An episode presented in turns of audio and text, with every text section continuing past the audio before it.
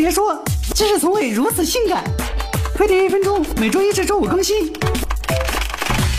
操！知道去厕所拉粑粑，却不知道厕所里的粑粑去了哪。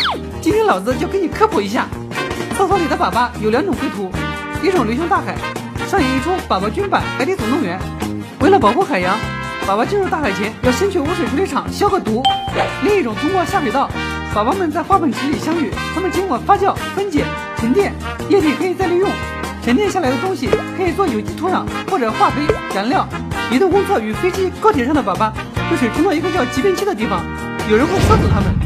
航天飞船由于失重，装的是吸气马桶，将粑粑收集起来带回地球。肥水不流外人田，粑粑他妈的怎么能留给外星人？当然，这些粑粑最终和厕所里的粑粑殊途同归。唯一的漏网之鱼是普通火车上的粑粑，普通火车没有集便器，粑粑会直接落在铁轨上。靠，没想到吧？那么多铁轨上拍摄到的文艺大片，拍摄过程竟然这么有滋有味。每次拉粑粑都会溅一屁股水，关注微信并回复“压水花”，一分钟教你拉响如何压水花，让你拉粑粑清爽不尴尬。扫码关注飞碟官微博微信，更多身边知识告诉你。